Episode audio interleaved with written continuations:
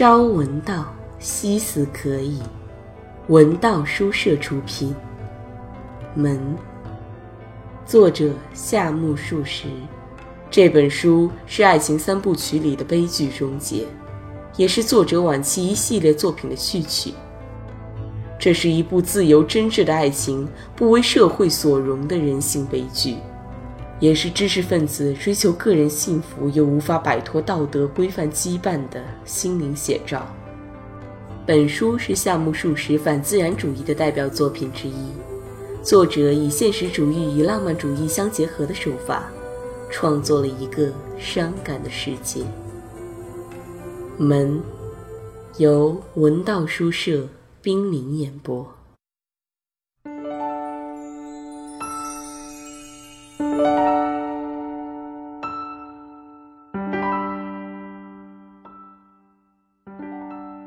留神呐！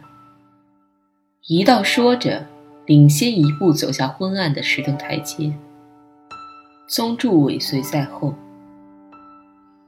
这与城里不同，一到晚上，脚下的路面看不真切，所以一道打着灯笼，照着脚下的一小块路面。两人往下走完石头台阶后，见高大的树枝从路的两边伸过来，像是要落到头顶上似的，把人隐蔽在天空下。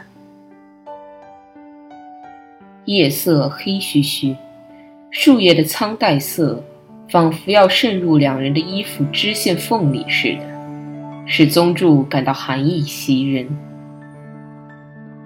这种凛冽的色调，仿佛多多少少也反映到灯笼的光泽中了。可能是因为宗助一味想象着树干是何等魁伟的缘故了吧？这灯笼却显得微乎其微了。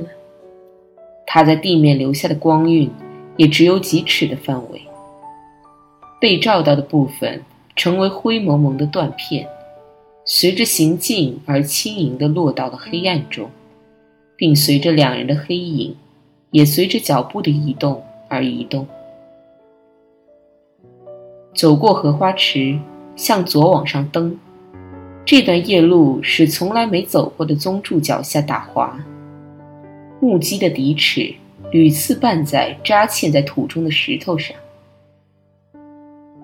他们本可以横超荷花池前的一条小路，但是，一到考虑到小路坑坑洼洼的地方太多，对不曾走惯的宗助来说，虽近却诸多不便，所以特意领宗助走大路。迈进正门，见昏暗的泥地间里。并排放着不少木屐。宗助仿佛为了避免踩着别人的这些木屐似的，欠着身子轻轻进入屋里。这屋子约有八铺席大，墙砌成一行的坐着六七个人，中间是一个身穿黑色法衣的光头僧人，其余的人都穿着裤裙。他们空出了通向楼梯口和里屋的一段三尺左右的廊道，毕恭毕敬地在垂直方向上排成一行，而且一声不吭。宗主朝他们望了一眼，首先被一种俊刻的气氛所震撼。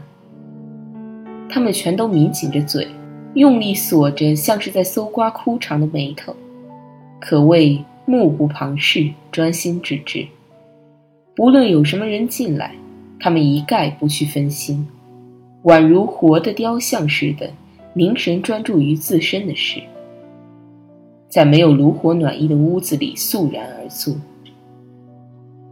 宗助见状感到，深寺的寒意中，现在又新添上了一种肃穆的气氛。过了一会儿，在冥冥之中听到了人的脚步声响。起先极轻，渐渐加强，向宗助落座的地方走进来。最后，一个僧人突然从廊道口露面，又从宗助的身旁通过，一言不发地消失在外面的黑暗中。于是，离宗助很远的院路深处传来了摇铃的声音。这时，与宗助并排着肃然打坐的人中，站起来一个身穿小苍芝麻布裙裤的人。他依旧一声不吭，走到房角落，而正对廊道口的地方坐下来。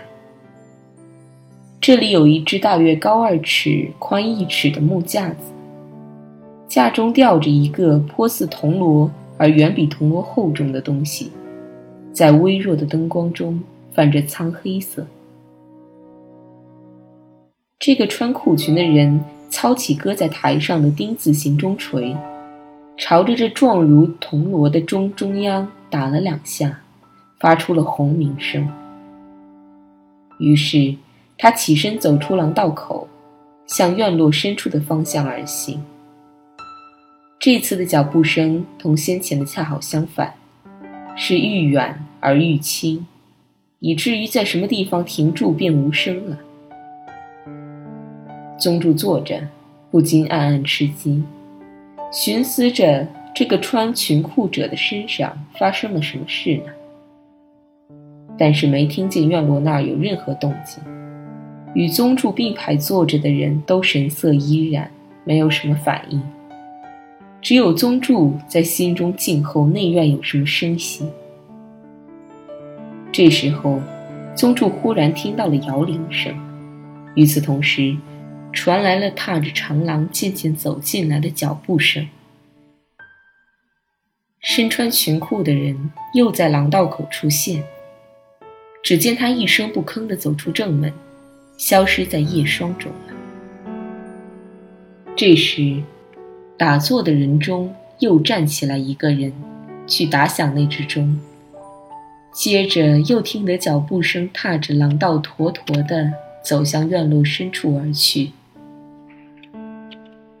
宗助把手按在膝上，一面留神着这依次默默进行的事态，一面静等轮到自己身上来。当那个与宗助只相隔一个人的人起身走进去后不多久，内院传来了大声的叫喊。由于距离远，这喊声虽不足以震撼宗助的耳膜，然而喊声用力之强是显然的，而且那喊声带有其人独特的音色。当宗助天灵的那个人站起来时，一种终于要轮到自己头上来了的意识，笼罩着宗助周身，使宗助越发沉不住气了。宗助为那个思考题准备好了自己体会到的答案，但这一答案极其浅薄，连自己都觉得难以通过。既然已经来到了这儿，就得提出一些见解，事不得已。只好把生硬受拘的地方搞得能自圆其说一些，以便应付眼前这一关。其实宗助做梦也不敢设想，凭着如此靠不住的答案能够侥幸过关。当然，宗助也丝毫没有要欺瞒老师僧的意思。应该说，他这时候的态度比较认真，他感到空虚。他对于自己只得用纯粹是想象出来的，宛如画饼似的货色去现场蒙混，觉得可耻。宗助像其他人一样的打响了钟，可是打钟时，他心里很明白，自己实无打此钟的资格。别人有此资格，我宗助向猿猴学戏，何以自处？宗助抱着自己矮人一截的惶恐感，走出房门口，沿着寒意凛冽的长廊一步步走去。右侧的房子里都是黑洞洞的，拐了两个弯后，看到对面尽头处的一扇纸拉门上印着灯印。宗助走到这屋子的门槛前暂停。进入室中的人。照例得向师僧行三拜之礼，拜法同平时问候致意时一样，把头顶弓向地席，同时两手手掌向上摊开，置于头部的左右，有点像捧着什么东西似的，移至耳边。宗助跪在门槛处，照此拜法开始行礼。这时，听得室中传来表示领情的声音：“一拜足矣。”宗主闻言，终止跪拜，进入室中。室内沐浴在昏暗的光亮中。反正灯光是弱的不可能披览字体最大的书籍。宗主有生以来还想不出有谁能在如此微弱的灯光下上夜课的。当然，这灯光要比月光亮一些，而且不是月光那种苍白色，而是带有就要沉浸到朦胧之境的倾向。在这静谧而迷茫的灯光中，宗主认出了一道所说的那位师僧，正坐在自己对面四五尺远的地方。师僧的脸庞依旧呈古铜色，仿佛塑像似的纹丝不动，全身披裹着带有素雅的赤色和褐色的法衣，看不到脚和手，只能看到颈项和脑袋。神情极其严肃、紧凑、坚毅，像是永远可信，不必担心会有改变似的。而头上呢，一根头发都没有。宗助面对老师僧而坐，觉得自己像是丧失了气魄似的，不知道说了一句什么，就不吭声了。你这话。太浮泛了，老师僧启齿说道：“这等话，那是多少有点知识的人都能说的。”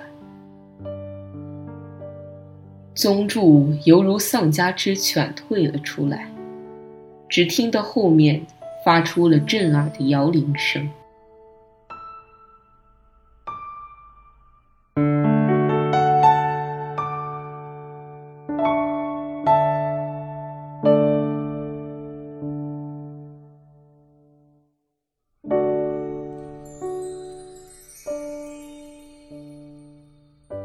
听得只拉门外传来了两下“野中军，野中军”的呼喊声。宗助朦胧中是想回答一声“在的”，但是没来得及开口，已先成眠，什么也感觉不到的陷入了沉睡。第二天醒过来时，宗助惊跳了起来，跑到廊庑上，只见一道身穿灰布衣服。扎起衣袖，正不辞辛劳地擦拭廊道。早啊！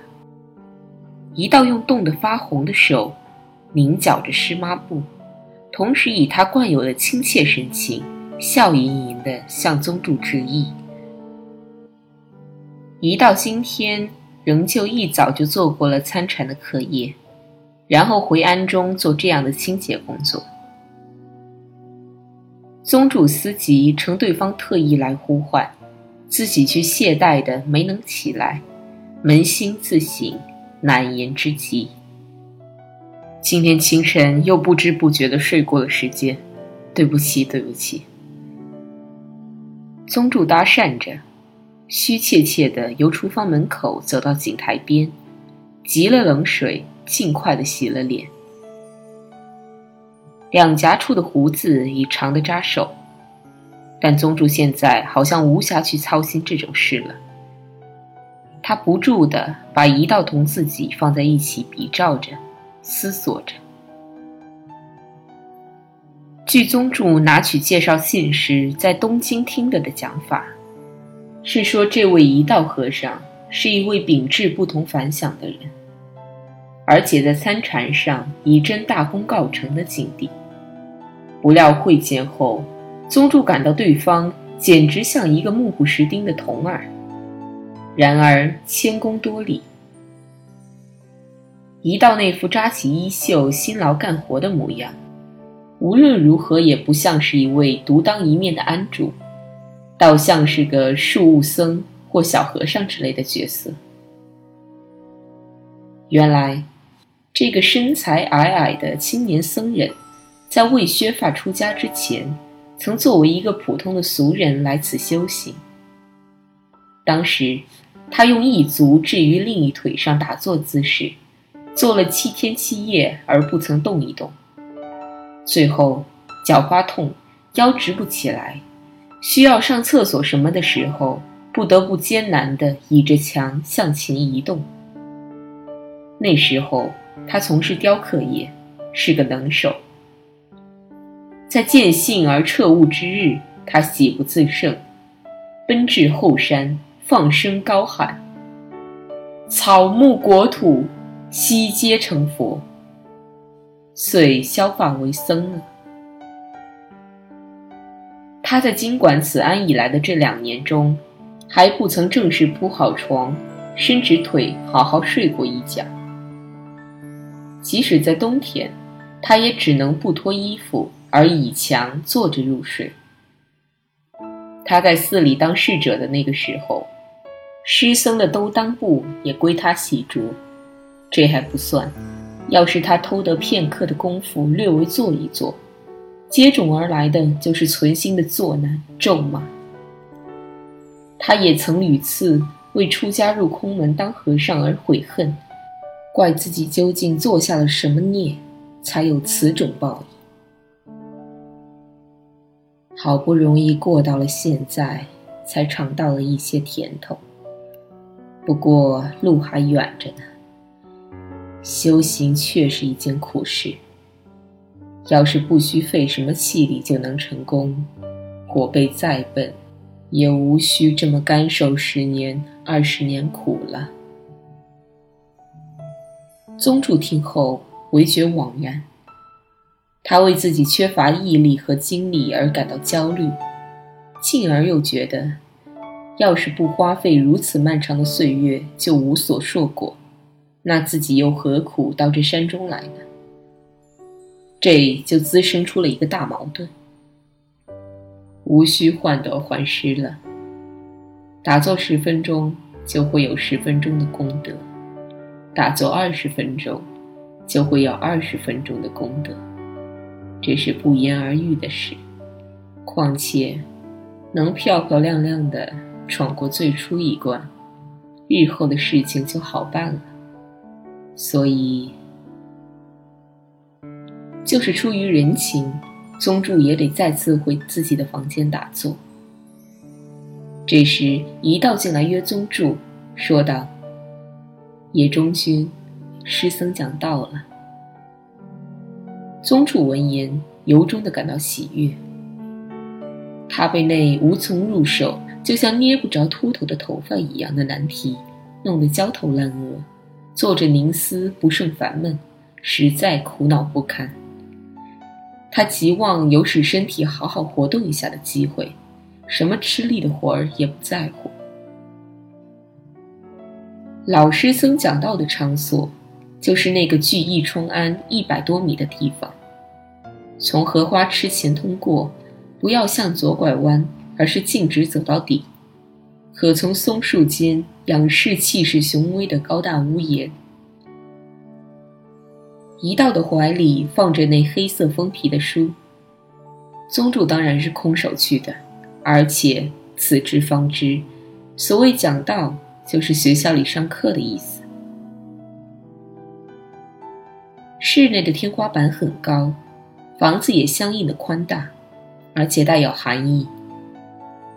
地席的色调已经陈旧，同旧了的屋柱配合在一起，像在讲述往事似的，显得极其幽静。室里坐着的人无不显得浑厚淳朴，个人在不同的座位上依次落座，没有一个人在大声说话，也没有一个人在笑。众僧人都穿着藏青色麻织法衣。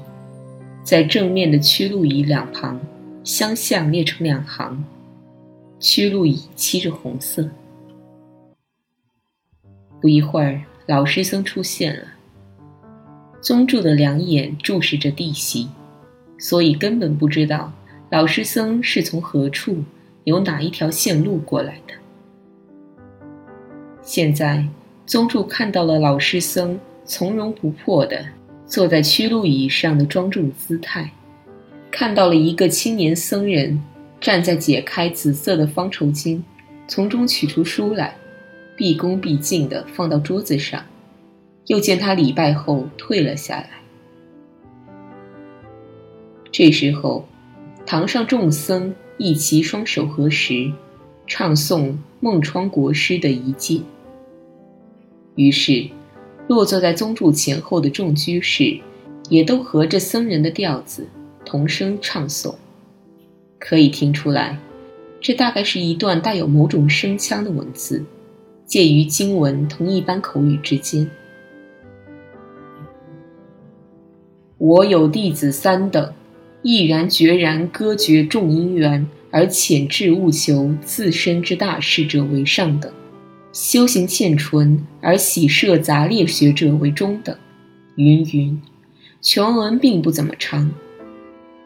宗助起先不明这孟窗国师系何许人，经一道指点后才知道，这孟窗国师同大灯国师均为禅门中心之祖，并从一道嘴里获悉，那大灯国师为自己生来是瘸子。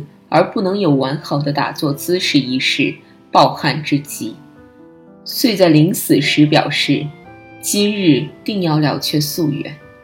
说着，硬是使劲摆弄那条瘸腿。就这样，为了完好的打坐姿势，流出的鲜血殷红了法衣。过了一会儿，开始讲道，一道从怀里取出那本书，翻开一半。放在宗主面前。这本书的书名叫《宗门无尽灯论》。开讲伊始，一道告知宗主，这是一本不可多得的好书，说是白隐和尚的弟子东林和尚所编，主要讲修禅者如何由浅入深的途径，以及随之而产生的心境变化。写的条理分明。宗助从半途中停起，有些不得要领，但是讲道者巧舌如簧，静静的听着听着，也颇能引人入胜。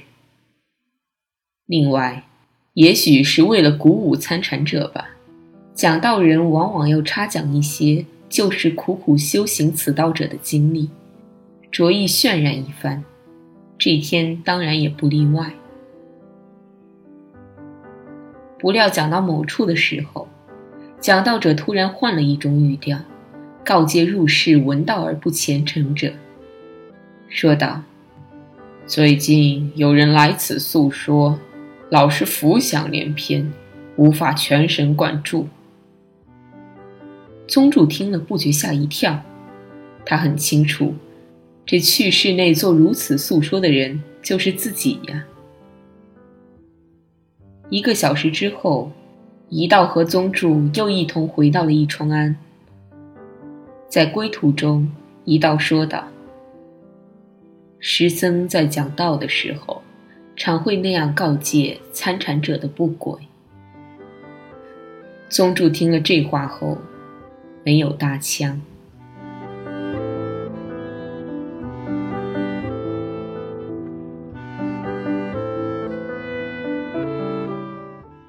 文道书社出品，感谢您的收听。